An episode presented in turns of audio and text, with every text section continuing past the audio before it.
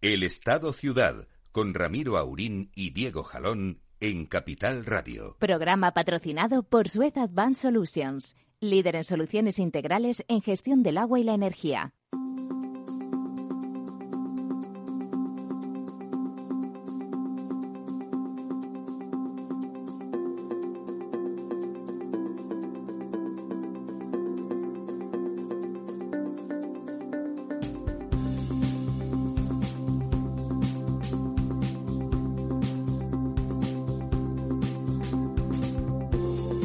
Muy buenos días, amigas y amigos. Ya en vísperas, en vísperas de las Navidades, no sabemos si nos va a llegar no la ropa al cuerpo, sino el dinero al bolsillo y si nos va a dar para pagar todas esas facturas que querríamos pagar con gran gusto para, para llenar nuestras neveras y nuestras despensas de comidas estupendas, de licores, de cavas, de vinos, de turrones, de capones de todo eso, pero no está la cosa muy clara porque está la inflación disparada.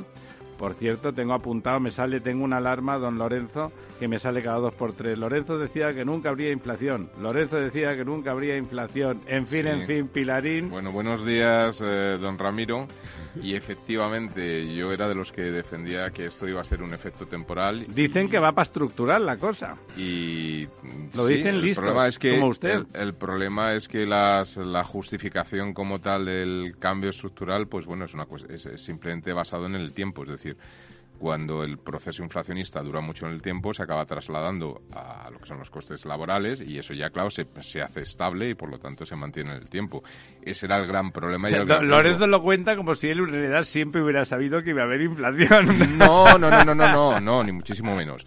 O sea, yo lo que, lo que eh, quiero decir es que hay dos factores, uno de tipo geopolítico que tiene mucho que ver con el tema del precio de la energía y otro con lo que incluso los propios expertos en temas de logística no han podido entender cómo se ha necesitado casi un año para readaptar todos los procesos de las cadenas productivas, logísticas y demás.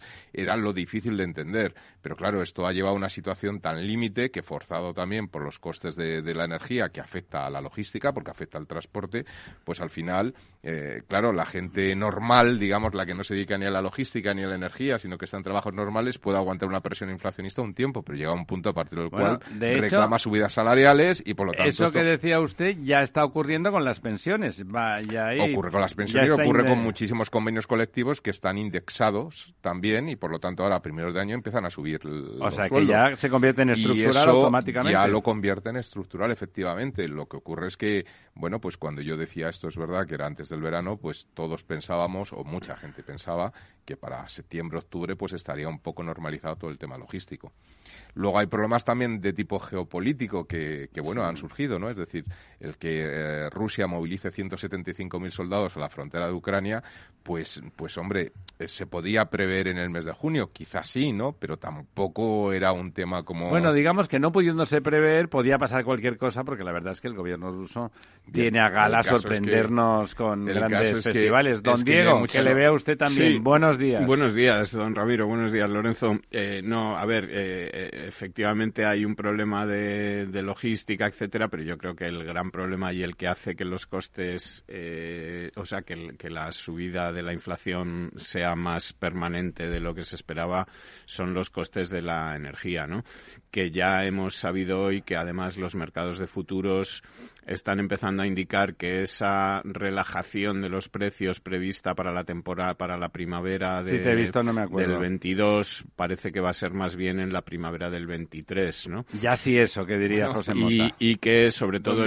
Don Diego, es que ya hay analistas que están planteando la invasión de Ucrania por Rusia en febrero del 2022, ¿eh? Claro, sí, no, y, el problema aquí también es que los costes del gas, en los que tiene muchísimo que ver todo el tema de Rusia con Ucrania, pero también los costes de las emisiones de carbono, que son una decisión política y que eh, están afectando muchísimo al, precio de la energía y parece que estos dos factores pues son los que van a mantener los precios de la energía en, niveles muy, muy altos, ¿no?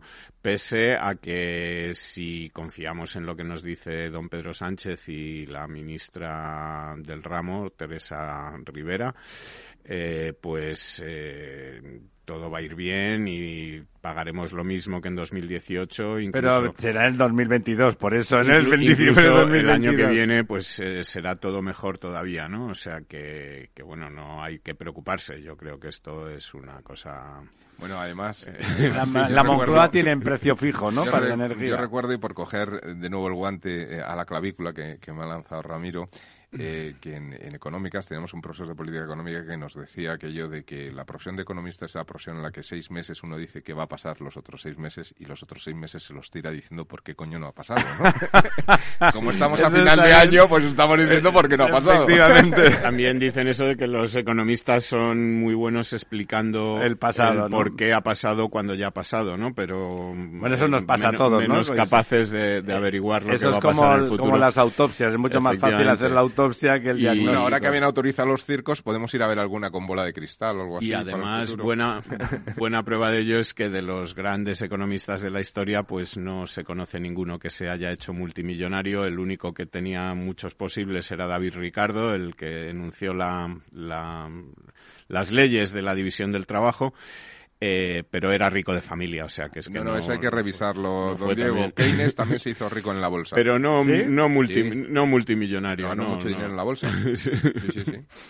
En- cuando la depresión, aprovechó la depresión. Sí, él tenía un principio que además es lógico, ¿no? Eh, que decía que consiste esto de la bolsa, lo veía como decía, esto es un juego de tontos, ¿no? Decía, esto es muy fácil, esto consiste simplemente en no invertir en lo que uno cree que va a subir, sino en lo que uno cree que los otros creen que va a subir. ya. y ganó dinero. Pero hay que acertar lo que los otros creen que va a subir, claro. Bueno, eh, han pasado muchas cosas, además de las tonterías habituales a las que nos acostumbra la gestión política, que ya me, me parece anodino y aburrido desde el punto de vista intelectual y sí, por supuesto, peligroso para la ciudadanía, nosotros incluidos. Eh, además, eh, nos desatan, o sea, no sé si nos crecen los enanos, como decían antes en los circos, pero sí que se nos desata la naturaleza. Después del volcán, del que no se sabe si nos hemos olvidado ya de él o si ha dejado de escupir lava, no sé yo si está claro, eh, el Ebro y otros ríos se, se han puesto feroces. Cuéntenos, don Diego, ¿qué ha Bueno, pasado pues, con el Ebro, el a su paso por Zaragoza? El Ebro y algún afluente. eh, ¿Y la Pilarica, dónde está? Pues han provocado mm, grandes inundaciones en, digamos, la parte alta del Ebro. Eh, ha llovido mucho en todo el norte. Los embalses del País Vasco están, por ejemplo, al 100%. Claro, y son el- pocos y pequeños. y en el País decirlo. Vasco también ha habido problemas e inundaciones eh, pues bastante Notables. notables. Eh, a medida que baja el río, el Ebro, pues sabemos que hay más embalses que van pudiendo Retener. retener ese agua y laminar la, la capacidad del Ebro de, de destruir a su paso pues eh, los, los lugares por donde pasa. Eh, hemos visto ya eh, que ha pasado por Zaragoza con menos daños de los que en principio se auguraban, lo cual es de, bueno, pues eh, Pero, don Diego, ¿está usted diciendo que los embalses también sirven para evitar desastres? también, efectivamente. No me lo puedo sí, sí, bueno, sí. es que ya sabe usted la ideología de don Diego. es del Atleti. Efectivamente. Está todo dicho, Eh, que diría Schuster. Sí, no, a ver, eh, eh, los embalses están sirviendo y van a servir, como te digo, a partir de, bueno, pues del paso del Ebro de Zaragoza hacia abajo, ¿no? Una de las, de las ciudades que tradicionalmente, y don Ramiro lo conoce y lo debe saber bien, eh, que tradicionalmente se inundaban y donde había gravísimos daños era Tortosa. A Tortosa ya las inundaciones mm, prácticamente No llegan, ¿no? llegan porque Bueno, alguna vez el, Por el del- Ebro sube Sí, demasiado. ¿eh? por delante inunda. tienen el grandísimo embalse de Mequinenza, que es capaz de absorber, pues... 1.700 mm, hectómetros eh, cúbicos. una- el mar de Aragón, ¿no? Una grandísima cantidad de agua. Eh, en esta semana hemos visto, y los datos, como siempre, son pues de hasta el lunes, ¿no? Es decir, que todo lo que haya ocurrido durante el lunes y el martes eh, no está todavía reflejado. eh, que los embalses de, la, de la cuenca del Ebro, como por ejemplo Itoiz, pues ha almacenado 305 hectómetros cúbicos en una semana. Eh, 330 en una semana, sí. 305. Eh, eh, ¿Pero cuánto cabe en Itoiz? En Itoiz caben 417. Claro, es que le iba a decir, Y- vamos. Y, Uno estaba y- sequito, me Estaba imagino. bastante sequito, efectivamente, ¿no? Y está ahora prácticamente lleno. Es decir, que si esos hectómetros cúbicos se hubieran dejado, digamos, pasar Hombre, por el río, pues hubiese arrasado eh, muchísimo los más, daños claro. hubiesen sido muchísimo mayores. Vemos también que el embalse de Mequinenza, donde todavía no ha llegado La avenida grande. la avenida grande, ha embalsado 58 hectómetros cúbicos. Eh, como decías, tiene una capacidad de 1.500 hectómetros cúbicos y ya está en 1.108, pero bueno, pues puede, tiene, puede embalsar 400. tiene ¿no? todavía para- capacidad para, para- embalsar otros otros 400 eh, y hay eh, el embalse también de Yesa que ha embalsado 109 hectómetros cúbicos en esta en esta semana eh, prácticamente margen. en los últimos días y sigue teniendo margen porque está en 193 eh, con una capacidad de O 440 sea que ha cambiado el signo de los tiempos radicalmente. Efectivamente, la cuenca del Ebro ha aumentado. Bueno, en, en el conjunto de España el crecimiento es menos eh, Claro, claro. grande porcentualmente, ahora lo comentaremos, pero lo que es la cuenca del Ebro ha aumentado un 52, un, un 5,42%, Ah, ah. perdón, hasta el, el 60%.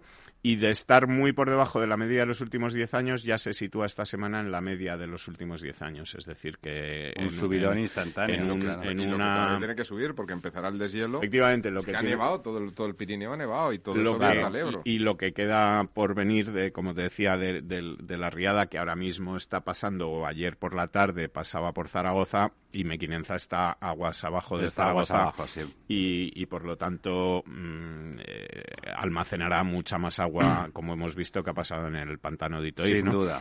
Entonces, bueno, pues esta, estos embalses están permitiendo que pese a que se inundan pues cultivos, eh, inundan eh, zonas ganaderas y algunos eh, pues eh, Hemos visto alguna foto de, de, de poblaciones, ¿no? Sí, alguna población también sube el nivel del agua, etcétera, pero bueno, eh, eh, no, no han ocurrido pues desgracias personales. La cosa está controlada. es fácil decir desde aquí que está controlada Claro, eh, claro. para las personas que están allí Que están viéndolo. afectadas y que En su fin, casa está pues- inundada, ¿no? Pues es eh, No, más. pero más es verdad grave, que pero- es crecida, que, que es una inundación por crecida y no es una avenida y por lo tanto el efecto avenida, que es el realmente desastroso, si no se produce, bueno, Bueno, las crecidas también son desastrosas. Sí, ¿eh? sí, son desastrosas, pero todas más- plantas bajas, todo. más desde el punto de vista material que, que personal, Sí, digamos, es menos peligroso. O sea, de- por supuesto, al que se le inunda, se le inunda y maldita la gracia que le hace. Había el otro día, o sea, de todas formas nos comenta don Diego que muchos, muchos daños dentro de lo que cabe no han habido, ¿no? O sea, Bueno, ha, habi- ha habido daños, efectivamente, y, y de hecho, pues en tanto en La Rioja como en Navarra, en las partes más altas del río, donde como no hay, digamos, embalses Claro. en el camino para ir reteniendo, salvo el Ditoiz, que es el que está más arriba y que ha hecho, como hemos Una visto, gran tarea, una sí. gran tarea en evitar que los daños fueran mayores, pues desde luego ha habido, ha habido daños, como ha debido poder constatar don Pedro Sánchez en su viaje solo a los municipios en con, su viaje con so- alcaldes y- socialistas, Y, ¿no? cuando le han recordado lo del pero qué coño tiene que pasar este tan elegante que le decía a don Mariano Rajoy, ¿no?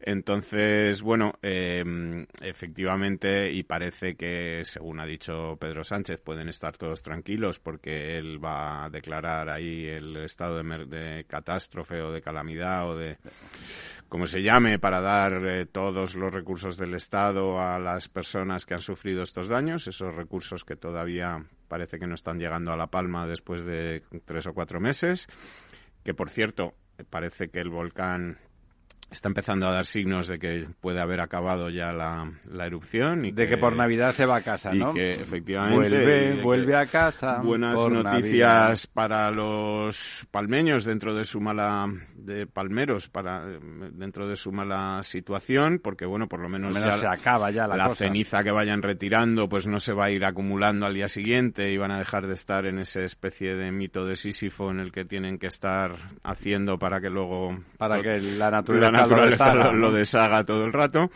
Y, bueno, eh, pues eh, como te decía, en el Ebro eh, los daños han sido grandes, pero no mm, catastróficos como podrían ser pues si, haber sido. si hiciéramos caso a estos Pedros Arrojo de la vida de que los embalses son sí lo que hay que hacer es esas cosas los embalses son han sido útiles son útiles y seguirán siendo útiles si los cuidamos. Entonces, una de las cosas que hay que hacer para que los embalses no, no dejen de ser útiles es evitar que se colmaten con sedimentos. Sí, efectivamente. Lo que además de, de, estropear el embalse deja las playas después de aguas abajo, pues también sin, sin sedimentos para que se mantengan, ¿no?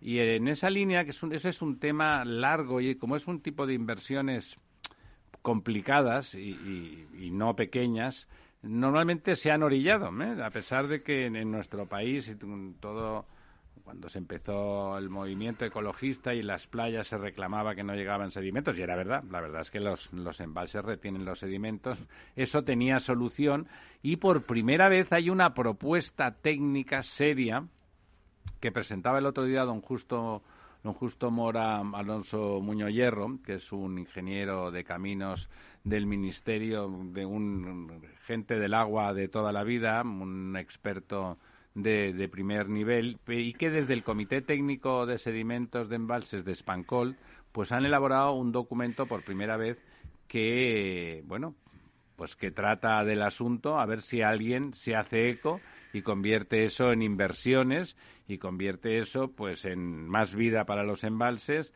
más, eh, más playa para las playas, más sedimentos, más arenas y bueno, y a ver si, si realmente, si se quieren hacer las cosas, eh, se aportan documentos técnicos, se aportan estudios, estudios de los de verdad. ¿Cuál es la solución técnica, por curiosidad? Hay muchas soluciones, ah, bueno, muchas, hay algunas. Pero un eh, bombeo, extracción Bueno, eso es la, de lo que hay, lo único que se puede hacer es, evidentemente, es extraerlo, bombearlo, abrir vaciar el embalse en algunos, en algunos lugares, y depende del tipo de sedimentos, abrir los desagües de fondo.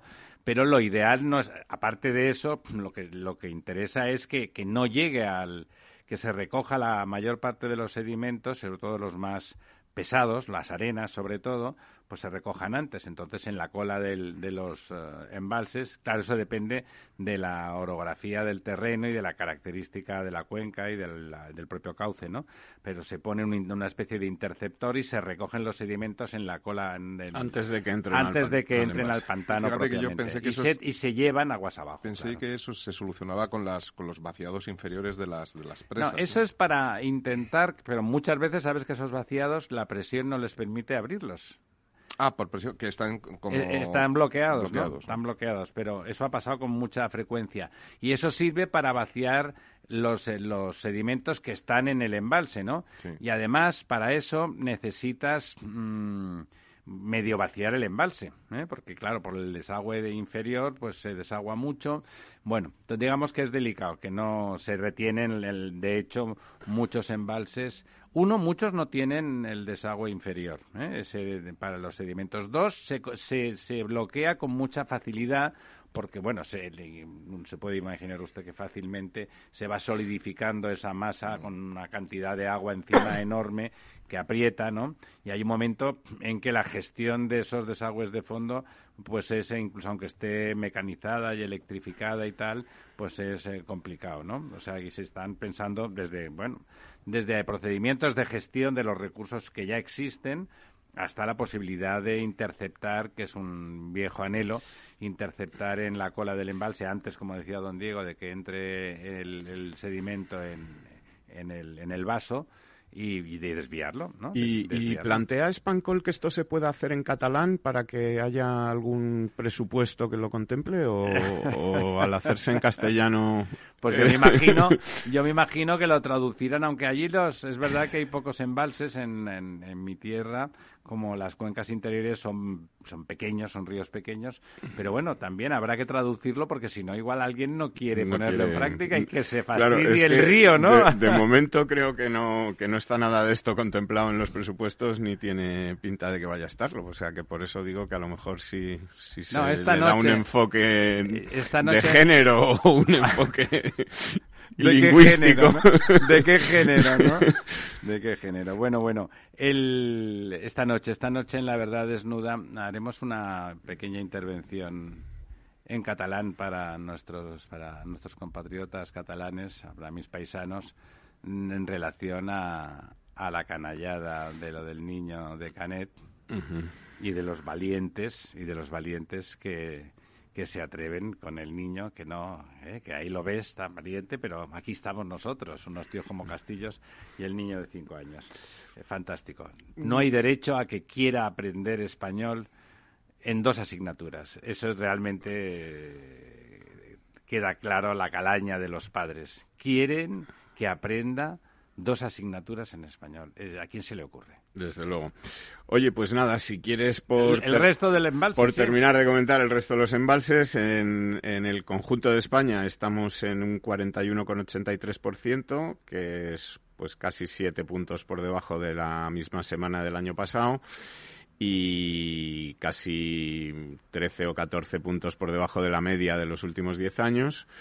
Pero esta semana pues hemos conseguido aumentar un 1,83%. Eh, son mil hectómetros cúbicos más que la semana pasada. ¿Cuántos son del Ebro? Eh, pues eh, la, gran mayoría son de las, vamos, del Ebro y del Duero son, son la gran mayoría, porque si vemos eh, por cuencas cómo, cómo ha ido la cosa, pues el Ebro aporta 429 hectómetros cúbicos nuevos, el Duero aporta 256 y el Miño Sil 151. Ya con estas tres casi tenemos Nos comemos prácticamente casi todo, ¿no?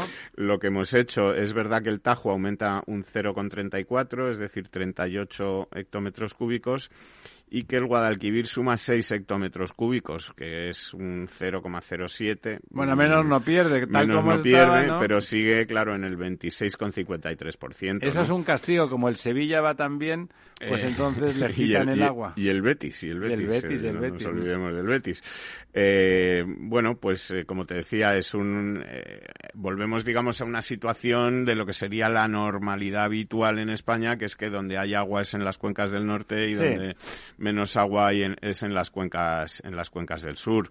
Eh, en la cuenca del Júcar deja de ser la cuenca con más porcentaje embalsado después de estar tres o cuatro semanas, digamos, liderando la clasificación, porque ya el Ebro tiene un 59% y el Miñosil, bueno, no, perdón, el Ebro tiene un, un 59%, la- Galicia Costa ya tiene un 59, Cataluña Interna un 62, Cantábrico Oriental un 81, eh, el Cantábrico Oriental un 91 y el País Vasco un 100%. O sea, las cuencas del norte Las cuencas del norte están se salen. rebosando. Y nunca mejor dicho. Eh, efectivamente, la cuenca del País Vasco ahora mismo pues está a- al límite y Se no está se- virtiendo, seguro, claro. deberían vertir, verter, pero eh, yo creo que para no agravar los Claro, daños claro. están reteniendo todo lo posible, es decir, porque tener al 100% las presas tampoco No es, es una bueno. situación normal ni, ni conveniente, pero bueno, pues eh, son aumentos, como te decía, del 4% en, en, el, en el Duero, del casi el 5% en el Miñosil. Volvemos, de- estamos encantados de que el agua vuelva a casa por Navidad.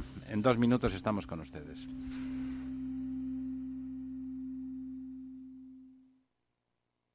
Lo notas. Siempre que te encuentras con uno de nosotros, sientes la ilusión de la Navidad. Porque soy un elfo. Y si tú quieres ser un elfo, solo tienes que acordarte del niño que fuiste. El corte inglés. Mantenemos viva la ilusión. Escuchas Capital Radio, Madrid 105.7, la radio de los líderes. Capital Radio existe para ayudar a las personas a formarse y conocer la verdad de la economía. Los valores que Capital Radio defiende son la verdad, la libertad y la responsabilidad. Capital Radio es una empresa independiente que no se identifica con ideologías políticas. Capital Radio está aquí para ayudar a las empresas a comunicar cómo crean valor. Capital Radio apuesta por empresas sostenibles, transparentes y comprometidas con la sociedad. ¿Y tú? ¿También quieres trabajar por un mundo mejor? Aquí tienes tu sintonía. Capital Radio, con la gente que aporta y no se aparta.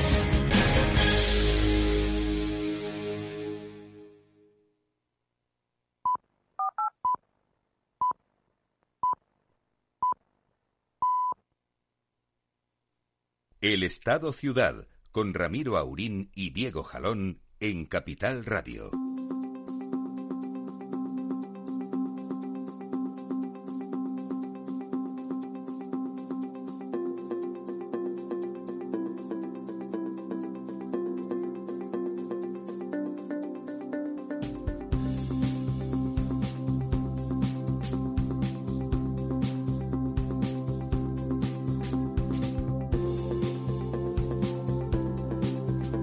Estamos aquí de vuelta en esta fría y soleada mañana. No sé si en algunos, eh, bueno, parece que en el norte sigue lloviendo algo, ¿verdad, don Diego? Está la cosa. Sí, bueno, está ahora mismo, eh, creo que hoy es eh, un día bastante calmado, donde, bueno, pues todas estas zonas que han sufrido estos días lluvias y tal, pues están disfrutando de, de prácticamente buen tiempo en, en toda España. Eh, y, la previsión es que se mantenga así dos o tres días por lo menos. Luego parece que vuelven ya de, nuevo las Bueno, de hecho, incluso, incluso para Madrid, yo, bueno, son demasiados días vista, pero sería bonito, ¿no? Bueno, salvo que sea una filomena, pero planteaban nevadas entre, entre la Navidad y el Año Nuevo, ¿no? ¿Qué quiere que le diga? O sea, ya después de lo del año de nevar en la Navidad siempre queda bien, ¿no? sí, pues usted, se va, usted se va a Alicante, ¿verdad? claro, claro. Ya me lo veo venir. Sí, no. Eh, a ver, un fenómeno fenómeno como el de Filomena mm, sabemos que no es habitual y que es muy es improbable, que se vaya a repetir en los próximos años, pero bueno, pues hombre, si se mantienen las temperaturas y se anuncian precipitaciones, es posible que llueva, por lo menos en las horas nocturnas y tal, pero normalmente estas borrascas que vienen pues suelen ir acompañadas de una subida de, temperatura, con lo cual complicado que, que nieve, pero bueno, lo ha, lo ha hecho en la sierra, que está muy bonita. más alta, y, está preciosa, sí. Y en fin, pues que eh, déjenme que lo, lo hemos apuntado antes, pero volvamos sobre ello. No nos olvidemos de nuestros compatriotas palmeros. Eh, han pasado penalidades, las siguen pasando porque las cosas que se han ah, estropeado allí no se pueden arreglar en el sentido directo, se pueden arreglar indirectamente. Afortunadamente, apenas ha habido una desgracia personal por aquel tejado que se hundió por culpa de la ceniza sobre un buen hombre que estaba intentando pues sacar cosas de su casa. Eh, las ayudas no acaban de llegar, hay partidas para todo tipo de cosas esotéricas y, y exóticas, pero para una operación, un montaje, un comisionado ejecutivo con capacidad ejecutiva y con talonario para eh, ejecutar cosas urgentes, resolver comunicaciones, resolver problemas habitacionales, empezar a resolver también, a volver a recuperar el, el, vector turístico, ya que el otro va a ser un poco más complicado, el agrícola va a tardar un poco más por su propia naturaleza pero eso, a eso lo tiene que hacer alguien que no es tan difícil de organizar. Evidentemente has de nombrar un, comisionado competente, con capacidad ejecutiva y con, eh, con mando en cartera, claro. En, eh, estos presupuestos... Si te he visto, no me acuerdo. No, en estos presupuestos que están, bueno, tratando de terminar, de negociar ahí con el tema fundamental para todos los españoles del 6% del catalán en Netflix. Eh, no hay partidas, digamos, extraordinarias para por ejemplo, recuperar todas esas infraestructuras eh, que se han perdido. Estoy pensando en carreteras, en conducciones de agua, eléctricas, etcétera. Seguramente mm, lo más caro sean las carreteras y el agua, porque bueno, pues el tendido eléctrico, eh, pues las casas es más fácil. Las casas de las personas, evidentemente. Para eso, digamos que sí se han anunciado ayudas mm, eh, extraordinarias y tal, pero que no hay una dotación presupuestaria, pues digamos para para rehacer la isla. rehacer las carreteras, rehacer la, la isla, ¿no? Que, que no va a ser fácil, porque efectivamente, pues por donde está la lava habrá que hacer Bueno, eso, eso, Eh, queda tocado durante mucho tiempo. Bueno, pero que habrá que hacer sitio para que pasen las carreteras y Sí, perforar eso, pues supongo que no será ni barato ni fácil, ¿no? Porque suele ser, pues, una roca muy dura, ¿no? Y, Sí, y además estará caliente todavía, tal, o sea, tiene tocar las lavas eh, solidificadas tienen su tiempo. No se solidifica y ya está estupendo de la muerte para tocarlo mañana, ¿no? Bueno, pues eso que te decía, que en los presupuestos de momento de eso no, no hay nada contemplado. Lo que sí que tenemos es, eh, bueno, pues eh, subidas en la, en la energía. Hoy estamos de récord. Eh, precio más alto que se ha 300 alcanzado y pico 300 euros, y ¿no? pico euros el megavatio hora. Tremendo. Y, y, bueno, además la ministra Rivera eh, ha hecho suya la promesa de, de Pedro Sánchez, que dice que también ella también dice que pagaremos menos por la luz que en 2018. Si estamos pagando esto dos es- veces y media lo que se pagaba es- en 2018. No, no. A lo eh, mejor, don Diego, es que se paga por otras cosas. Quiero decir, Cinco veces una más. cosa es pagar por la luz y otra cosa es pagar la factura de la luz. Sí, sí, sí. no. Pero vamos, que. A ver, realmente no, no parece que las cuentas vayan a Pero es cuadrar. impresionante, ¿no? De- los comentarios de es que es una cosa manera. absurda. Y, y lo que sí Lo se que ha- se han conseguido es que haya caído en bolsa y que haya habido Bueno, pérdidas en bolsa las compañías Sí, eléctricas. Eso y, sí, y han lo que ahora parece que están anunciando es, eh, el otro día veíamos en los medios eh, y, y es un- una especie de, de- de fenómeno paranormal, pero que tiene una explicación muy razonable y muy normal, que es que en países como Portugal, por ejemplo, donde tienen unos precios de la luz, eh, o sea, donde el, el precio del mercado mayorista también ha subido, pues, Claro, eh, igual que en todos sitios. en precios de récord Es que como en es España el mismo mercado. es el mismo. Eh, eh, los precios, digamos, que la gente paga en la tarifa regulada, pues no han subido apenas, es decir, han subido muy poco. Y esto se debe, pues, por un lado, a que el gobierno portugués hizo a tiempo sus previsiones y sus deberes, bajó los impuestos hace mucho tiempo. Y además eh, no tiene sometido a la, tari- Diego, la es tarifa. muy importante especificar que OMIP, que es el mercado Sí, eh, sí. de la electricidad, es un mercado ibérico. Ibérico, es compartido. No, no, si el pre- Con lo cual es más absurdo la el precio de la luz es el mismo se- en, es Portugal, mismo mercado, es quiero el decir mismo que- en Portugal que aquí. ¿Y eh, cuál es la diferencia? Pues mientras que aquí el gobierno de Pedro Sánchez se empeñó, no sabemos muy bien por qué, en que el precio del eh, regulado de la electricidad, los que están sometidos a la tarifa de precio regulada, sometidos, digo, por, por cómo están ahora mismo Las tarifas reguladas. las tarifas reguladas, pues fuera un precio, mm, digamos, que tuviera variaciones mm, ya no solo diarias, sino horarias, y casi sí. por minuto, ¿no? Y está sometido pues a los vaivenes del mercado y hace además que los consumidores pues no sepan si tienen que poner la luz, eh, la, la pl- encender la plancha o la lavadora a las 7 de la mañana, a las 10 de la noche, cada día es una cosa distinta y en fin se convierte en una especie de, desbarajuste, de sí. desbarajuste en el que nadie sabe muy bien cómo hacer para, para pagar menos, pues el gobierno portugués lo que hace son unas, eh, unos precios que va fijando de forma trimestral Trimestral. trimestral que anuncia con mucha antelación y que, por ejemplo, para el próximo trimestre ya ha anunciado que la subida será del 0,2%, es decir, que, va mm, regulando esas subidas, eh, cosa que se puede hacer y es perfectamente legal y sin cambiar el mercado eléctrico europeo, como pretende don Pedro Sánchez. Es decir, que en vez de hacer los deberes en casa, pues está intentando Pasarle el muerto a eh, otro, Sí, ¿no? pasarle el muerto a Europa y cambiar el mercado eléctrico, en fin. Eh, cuando, como te decía, este, este cambio, digamos, de los precios de, la tarifa regulada a una cosa horaria y diaria, y además esta obligación de tarifa nocturna y diurna han sido dos eh, cosas que ha, impu- que ha puesto en marcha el gobierno de Pedro Sánchez, ¿no? Es decir, esto ya no es un problema. ¿Cuánto tiene usted idea de cuánto de- se está pagando el megavatio en, en Portugal? El megavatio en Portugal se está pagando prácticamente, o sea, lo que es la tarifa de, de luz Sí, la regulada, regulada es prácticamente la mitad de lo que están pagando aquí los españoles. La mitad, Sí, prácticamente. Sí, Eh, la inflación en Portugal eh, está a menos de la mitad de lo que de lo que está la inflación en España, eh, precisamente por esta Claro, claro, la influencia control de, la de energía. los, de los Yo, precios de la insisto, energía. ¿no? Vuelvo a insistir porque una cosa es que se echa la culpa a Europa por el modelo de subastas, el modelo, digamos, tarifario y de calcula- cálculo de, de, Sí, el de marginal precios en alta, superior, etcétera, etcétera.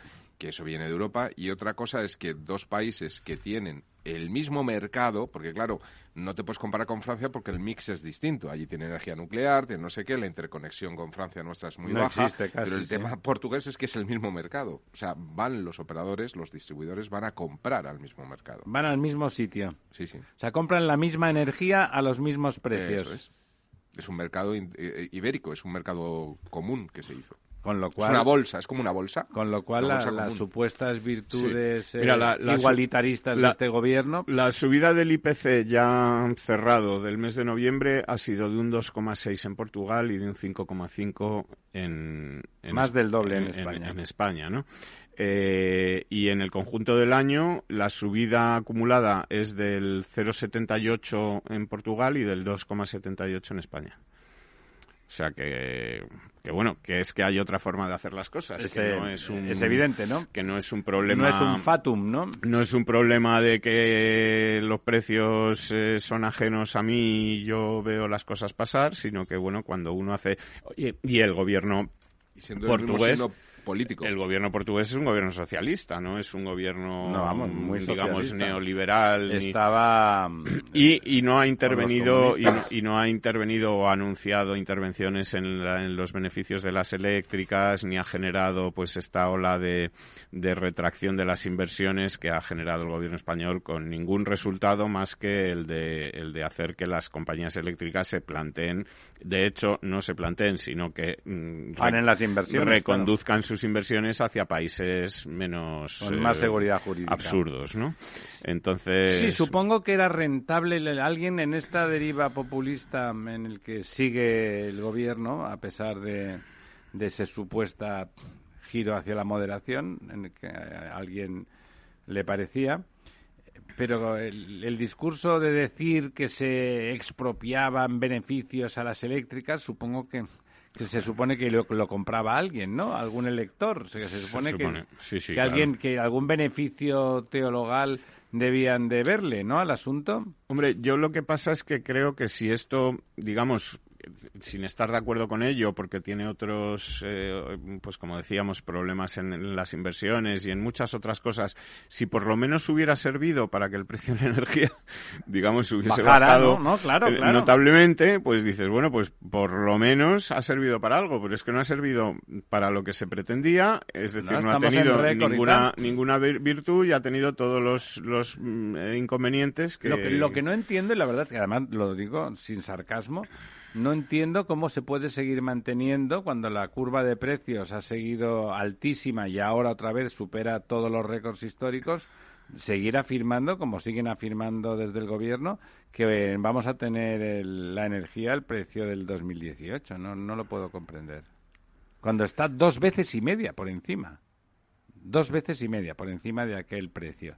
No, que, que lo van a bajar por decreto en el último día del año para poder decir que tenían razón. Realmente me quedo estupefacto, ¿no? Entonces, em, la, la inanidad y la inutilidad de las medidas que tomaron eh, son de tal tamaño y, luego ya la estupidez de no reconocer que eso no ha servido para nada, aparte de para hacer un gesto populista y que sus amigos neocomunistas estén contentos porque las eléctricas son malvadas y tal y tal y tal, todas esas cosas, ¿no? Sí, bueno, es la falta de previsión, la falta de trabajo. Yo recuerdo que cuando Pedro Sánchez anunció su primer gobierno, pues Teresa Rivera nos parecía dentro de, Pues de lo mejorcito, aquello, la verdad. pues de lo mejor que había, pero bueno, parece que tampoco está mm, consiguiendo hacer las cosas como debe, ¿no?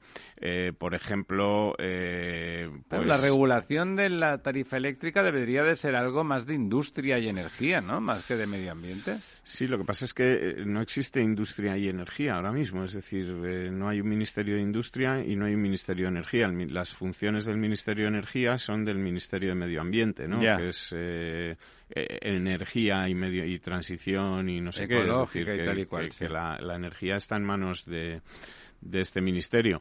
Eh, mm, la industria yo creo que ya está en manos de Dios, no, eh, en fin, pero eh, el, por ejemplo, el, el plan energético de, de, transición energética preveía pues que la planificación de la red de transporte de energía eléctrica para el periodo 2021-2027 pues se aprobase en 2020 y mm, todavía estamos esperándola, ¿no? Es decir, que eh, y son cosas, digamos, que afectan muy, muy seriamente a, toda esta transición energética que se quiere hacer, porque sin transportar la energía, pues mal Obviamente. Si, me disculpas que estoy entrando por el teléfono, por la página web del mercado ibérico de, eh, lo digo por si hay, por, si alguien lo duda, ¿no? No, no, eh, yo no lo estoy leyendo eh, eh, el, último eh, cierre, bueno, son las 11.45, 11.40, precio marginal español, 290 euros por megavatio hora. El precio marginal portugués, 290 euros megavatio hora. Sí, sí, sí. Es, el mismo mercado. El precio es el mismo, es el mismo mercado. pero las tarifas se trasladan de otra manera, de otra manera. Efectivamente, pues porque allí se hacen, digamos, las cosas de otra forma. También es verdad que en Portugal la inmensa mayoría de los portugueses eh, están acogidos a contratos en el mercado libre con empresas que no están eh, digamos, trasladando estos precios del mercado mayorista a sus clientes. Eh, Porque el contrato se lo impide, tienen contratos, eh, digamos, de largo recorrido. De, largo recorrido, ¿no? eso es lo que deberíamos de hacer un poco todos, ¿no? sí, bueno, vamos a ver, ahora mismo lo razonable es eso. Lo que pasa es que si esto lo hubiéramos hecho antes, es decir, si usted hubiera firmado el contrato con la con hidroeléctrica o con Endesa, con lo que sea, hace un año, el precio que tendría sería mejor que el que le van a dar ahora. Hombre, lógicamente también, ¿no? Pero también el precio que le van a dar ahora es mejor que lo que va a pagar usted con la tarifa regulada por el, y como me gobierno. Eso va a durar un añito bueno tranquilamente. efectivamente, y además, eh, digamos que tiene la garantía de que le cobran la misma precio a todas las horas, que si usted coge una tarifa nocturna es de tal hora a tal hora. Sí, racionalizas, sabes a qué eh, atenerte. sabes a qué atenerte, efectivamente, ¿no? Entonces, bueno, pues como te decía, todo lo que tiene que ver con con la energía eh, en este gobierno pues parece que, que, no se han hecho que no se ha trabajado lo que se tenía que haber trabajado no se ha no, se ha fíjese no solamente en la energía lo, no bueno lo llamativo no hablar de la energía que luego podemos hablar de hablando de nuestro negociado todo el rato no o sea por supuesto con la energía el desastre y el el, el, bla bla bla, el llenarse la boca y hacer soflamas para, para porque la gente claro está cabreada con lo que le está cayendo, está, está costando muy caro el invierno. El invierno, si tiras de electricidad, te está saliendo a unos precios. Y no ha empezado el invierno. No, claro, la calefacción. bueno, por aquí. No, no, pero se parece al invierno. El invierno empieza. ¿Qué? Y también el gas. también el gas. Que es la otra fuente de calefacción. Pero fíjense, ahora ya está claro que, que parece que es que Europa le ha pedido que para que para que la mamá, la teta de Bruselas funcione, hay que poner peajes en las autovías, ¿no? Eh, lo que se llegó a despotricar contra los peajes, ¿no? Lo que se, se, cerraron peajes sin haber hecho ningún plan y ahora se está improvisando. En Alemania llevan años estudiando cuáles son los modelos que funcionan y que no funcionan, se equivocan, prueban, mejoran, etcétera. Aquí lo vamos a solucionar todo rápidamente. Tengo interés a ver si aprovechan y montan una agencia de colocación de esas que tanto les no, gustan. Se está hablando de una empresa pública para gestionar Hombre, todos los ahí la cantidad de gente, un presidente con 200.000 pavos al año que no sepa nada del asunto, preferentemente, preferentemente, y que sea muy amigo de alguien también. que no sepa nada para que sea creativo. Claro, claro. Para que sabe, va a repetir lo de siempre. Sí, de, que si másters, que si saberse todo, que si dos carreras, eso no es. Son modelos, son modelos existentes. De la otra forma es creativo. Eso es ser conservador, reaccionario y de lo peor. Eso es élite, eso es elitismo. Y bueno, y con el tema del gas, eh, pues también hay una imprevisión visión muy grande, porque aquí estamos hablando de los oleoductos, de los gasoductos del norte de Europa, de los problemas con Rusia, etcétera, pero recordemos que nosotros teníamos el suministro eh, o un suministro muy claro vía Magreb, eh, Argelia, Marruecos, etcétera, y nos hemos pasado pues dos o tres años sin hacer nada y a la última hora cuando hemos visto las orejas al lobo es cuando se ha ido la ministra a, a intentar arreglar algo que ya eh, bueno, pues no sé, a lo mejor hemos dado prioridad a traernos a este señor del Frente Polisario a un hospital que a llevarnos bien con Marruecos, ¿no? A cosas que, en fin... Eh, bueno, también pues había que llevarse bien con Argelia, que es quien tiene el gas, ¿no? Sí, sí, no, pero quiero decir que no, no parece que las cosas se hayan hecho de una forma pensada, estudiada y teniendo en cuenta la importancia del suministro del gas. Eh, Yo espero que los... Que con, con, con cosas además como, como el episodio Castor, etcétera, eh, que digamos si necesitábamos un depósito de gas y Castor no era la solución, pues habría que haber pensado en otra, ¿no? Pero tampoco lo hemos eh, resuelto no, por porque ya como eso ha salido rana, eso ha salido mal, pues ala, ya no se almacena gas y, a correr, ¿no? Es decir, en fin, una serie de, improvisaciones y de despropósitos que, nos han conducido, pues a donde sí, de no de no hacer nada. A dónde estamos. ¿Sabe qué pasa? Que yo espero que el que el votante de, izquierdas, eh, social, que le, realmente le preocupan pues las cosas, las condiciones de los trabajadores, los salarios, aunque disquepemos en las soluciones, digamos, son preocupaciones legítimas. Cuando vea lo que hacen estos señores a los que probablemente con ilusión y entusiasmo votaron en algún momento, como Podemos, donde la preocupación es decir que hay que cambiar la que me imagino un aquelarre de, cuchipanda con, con, pastel de cumpleaños de asesores diciendo, pensando cosas, a ver qué decimos esta semana. La última es que la Constitución es machista. Sí, bueno, o sea, que no, el problema no es que no haya trabajo para los soldadores, sino que hay que decir soldadores y soldadoras y soldadoros. A lo mejor es cuestión de llamar la Constitución en lugar de constitución. Bueno, es la constitución, ¿eh? es la. bueno, pero, es, es, equívoco. Y de hacer huelgas. Pero si sé que sea equívoco, ahora mola. Bueno, bien, entra dentro de otro colectivo, ¿no? Eh, claro, ahora mola, es, de hacer huelgas de juguetes, de, en fin, de cosas. Gilipolleces, pues perdónenme la expresión, ya sé que no son horas, pero, pero es que, es que claro, con todo lo que está cayendo y con los problemas que realmente hay, uno ve los recursos dedicados eso, a chorradas en lugar de ¿Por qué nadie en el Parlamento, por qué nadie en el Gobierno se levanta? Habiendo además una coalición, sería formidable que uno de los dos miembros, para quedar más guapo en la foto, dijera, hay que coger, vamos a montar un comisionado, eso que decíamos de La Palma, poner un, tío o una señora estupenda y con, muy bien preparado, con recursos, y que tome decisiones y que se ejecuten de forma inmediata, y que los palmeros y el resto de los españoles veamos cómo eso se soluciona en tiempo real y tenemos esa sensación ¿Por qué no? Ha habido inundaciones, han funcionado las denostadas presas, pero probablemente hace falta una gestión del territorio muy intensa para mm, aquilatar todavía más los efectos de las crecidas cuando, cuando ocurren. Si no queremos hacer más embalses, que bueno, no hablo por mí, por supuesto, me daban ganas de decir lo miraba a don Lorenzo como diciendo, hable usted por usted. No, no, pero lo he dicho yo, he pensado, no se lo puedo decir porque lo he dicho yo. Pero si no les gustan a alguien los envases, pues entonces habrá que hacer gestión territorial, ¿no? Y habrá que... Me hace gracia, doña Yolanda, doña Yolanda ya se quiere apuntar a lo de la España vaciada y que nosotros haremos con la España vaciada también estamos ahí. Y pero todos los todas las propuestas que hacen son antirurales todas las propuestas son contrarias al mundo del campo a la caza a la agricultura. Todo es una especie de mundo de yuppie ¿eh?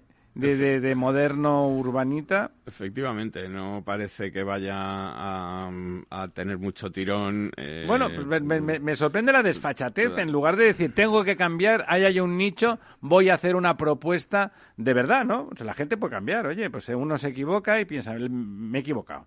Y ahora voy a proponer otra cosa. Pero no, no, siguen diciendo cosas, ¿eh? discursos, eh, relatitos, eslogans, sin ninguna intención de hacer nada y poniendo cara de enfadada a la señora Montero, que sus motivos tiene sin duda, pero son personales, y de golpe y decir que la Constitución es los de verdad, claro, que pensar que eso es lo que le preocupa mm, me pone de los nervios, sabiendo la cantidad de dinero que se dedica a ese y a otros ministerios, ¿no?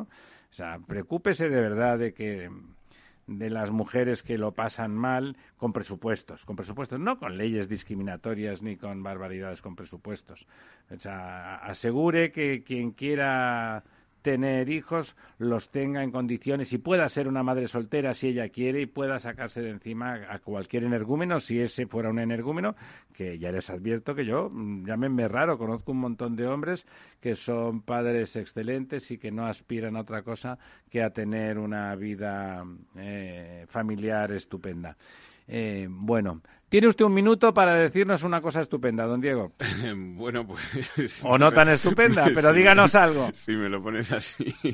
Eh, bueno, pues eh, comentar tal vez que Bilbao, por ejemplo, pues va a tener un, nuevo, por decir algo positivo y, y, que queden las cosas, un nuevo rascacielos que va a ser el más alto de todo el País Vasco. Eh, de uso residencial por detrás de la Torre de Iberdrola. Eh, va a ser un, un edificio de 34 plantas eh, y 119 metros de altura y que va a ser construido por Urbas, que ha iniciado ya las obras y pronto Bilbao pues podrá contar con este nuevo rascacielos que se suma a los tres o cuatro que ya tiene. Ese es un urbanismo de años 70, ¿no? Torres aisladas, incluso habitacionales, ¿verdad, don, Este es residencial, es decir, es para vivir. Por eso, por eso. Sí, pero, pero fíjate que yo creo que en Bilbao, eh, y lo digo porque estuve este verano y la verdad es que a mí la torre, la torre de Iberdrola me parece muy interesante desde el punto de vista arquitectónico y es una, es una ciudad que por las montañas, etcétera, yo creo que los rascacielos le, le, le encajan perfectamente. Le realza bien le realzan muy bien, sí. Sí, sí, ahí encajonados y con la ría. Pues bueno, amigas, amigos, pásenlo ustedes bien. A ver si les toca la lotería, aunque me parece me parece que todavía hasta el miércoles que viene no, no sabremos si don Diego le ha pegado una patada al micrófono, pero ha sido un, un repente que le ha dado de Atlético. Amigas, amigos, hasta el próximo miércoles.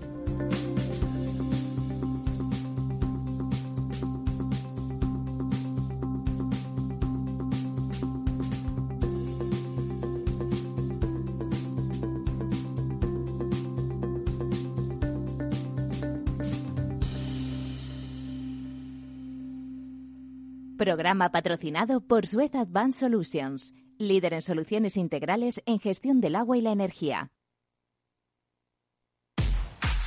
Al mal tiempo, mala helada.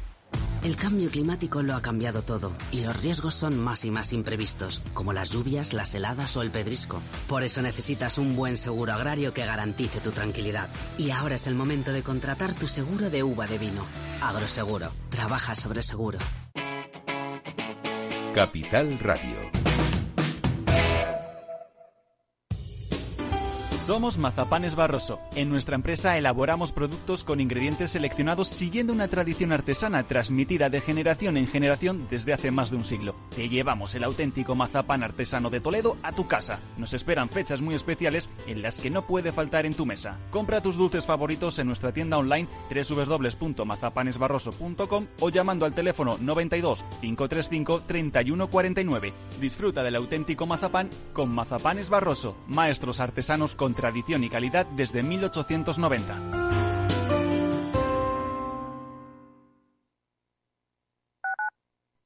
Capital Radio Madrid 105.7 si te gusta la cocina gallega de siempre, en el Mesón Gallego 1 y el Mesón Gallego 2 encontrarás los mejores pescados y mariscos de las costas junto a recetas de la Galicia interior, además de las carnes de Sanabria y los mejores embutidos de Zamora y nuestra terraza. Te esperamos en la calle Muller 35, teléfono 91 579 3623 y en la Plaza de la Remonta 13, teléfono 91 579 0769. Una recomendación del programa gastronómico Mesa y Descanso. Gráficas Naciones. Más de 50 años de experiencia en el sector de las artes gráficas. Apostamos por la última tecnología tanto en impresión offset como en digital y gran formato. Realizamos todo tipo de impresión. Tarjetas de visita, folletos, libros, vinilos, decoración y montaje de stands. Más información en el 91 629 2145 o en gráficasnaciones.es. Disfruta de la mejor cocina gallega en Montes de Galicia. Todo un clásico moderno en el barrio de Salamanca. Disfruta de la variada dieta atlántica de las mejores carnes y pescados tratados con respeto y transparencia y regados con una de las mejores bodegas de la zona. En grupo, en familia o en pareja, Montes de Galicia te ofrece el espacio perfecto en cada ocasión. Esto te estás perdiendo si no escuchas a Rocío Arbiza en Mercado Abierto. Francisco Polo, alto comisionado para España Nación Emprendedora. Es que España se convierta en un paraíso de talento.